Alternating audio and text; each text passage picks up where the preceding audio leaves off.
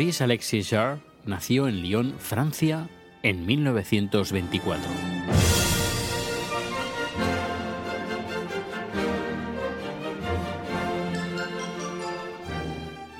No empezó a estudiar música a una edad muy temprana, sino todo lo contrario.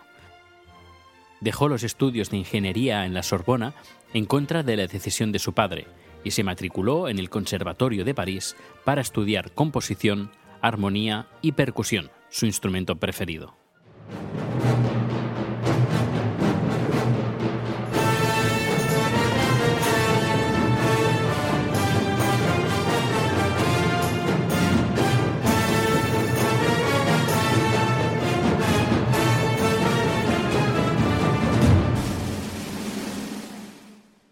El 24 de agosto de 1948 tiene su primer hijo, Jean-Michel Jarre, con su primera mujer, Francette Peyot, que con los años se convertiría en un famoso autor de música electrónica que todos ya conocéis.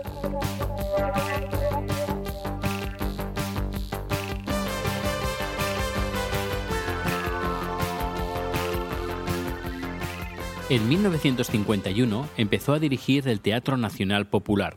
y grabó su primera banda sonora un año más tarde para la película Hotel des Invalides a la edad de 28 años, banda sonora que le dio gran fama en toda Europa. Fue en 1961 cuando el productor cinematográfico Sam Spiegel le pidió que componiera la banda sonora de Lawrence de Arabia, película dirigida por Sir David Lean, banda sonora que además le otorgó su primer Oscar en 1962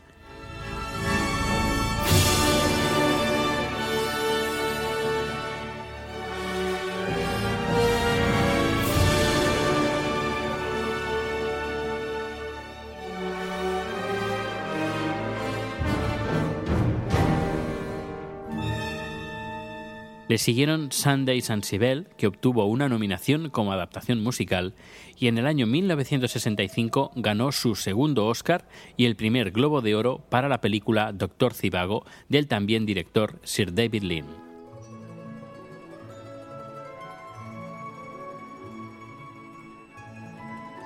Sigue componiendo más bandas sonoras para películas como Art de París, de 1966, nominada al Globo de Oro, el juez de la Horca de 1972, nominada también al Globo de Oro, y al Oscar a la mejor banda sonora, El hombre que pudo reinar de 1975, nominada al Globo de Oro, y en 1977 El mensaje, con una nominación a los Oscars como mejor banda sonora. En 1984 vuelve a ganar un Oscar y un Globo de Oro con otra película de Sir David Lean, Pasaje a la India.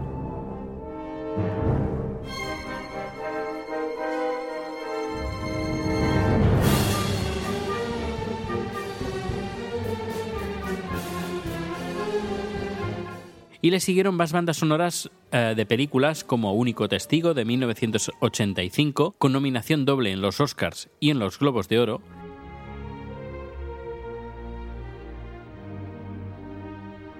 La Costa de los Mosquitos de 1986 con nominación al Globo de Oro, Gorilas en la Niebla de 1988 nominada al Oscar y ganadora del Globo de Oro,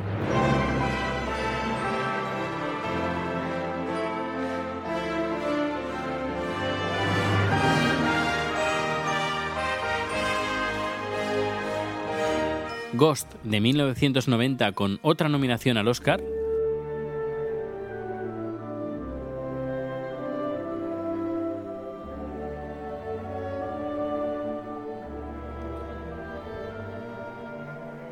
Un paseo por las nubes de 1995, ganadora de un Globo de Oro.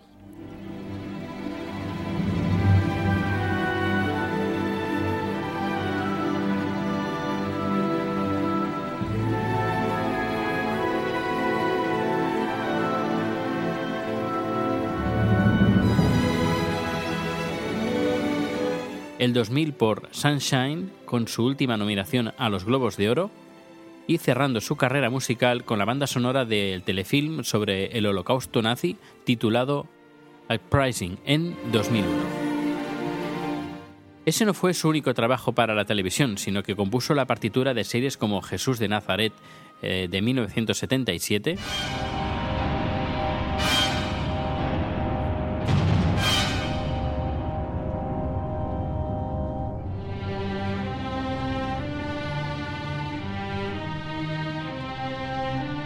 Shogun en 1980 y el tema de la serie de la cadena PBS, la televisión pública norteamericana, Great Performances.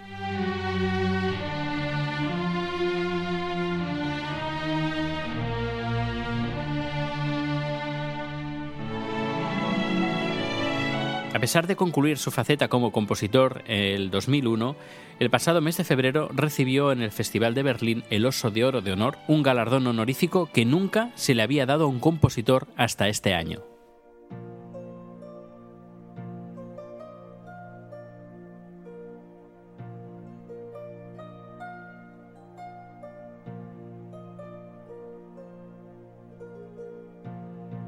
Maurice compuso más de 150 bandas sonoras para directores como John Frankenheimer, Alfred Hitchcock, John Huston, Peter Weir o Luchino Visconti, sin contar al gran Sir David Lynn.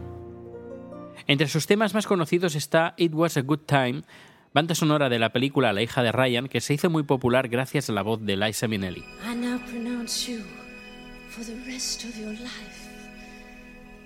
I now man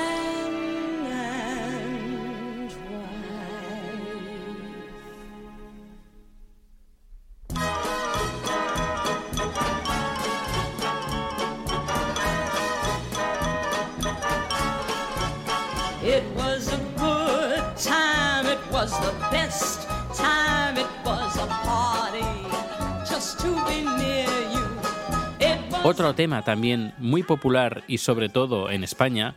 es un tema que aparece en la banda sonora de Doctor Cibago que seguramente os recordará a un anuncio de loterías.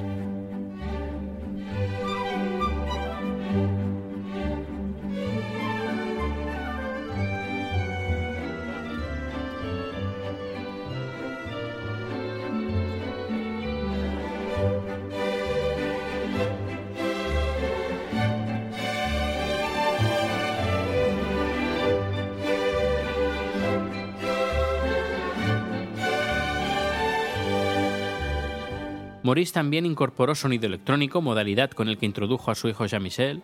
para películas como El año que vivimos eh, peligrosamente, Atracción fatal, Sin salida, Gorilas en la niebla, El club de los poetas muertos y Jacob's Ladder. Siendo la banda sonora Witness, que también utilizó este sonido electrónico, la más laboriosa y, según sus palabras, la que más tiempo le ocupó más que una producción con orquesta.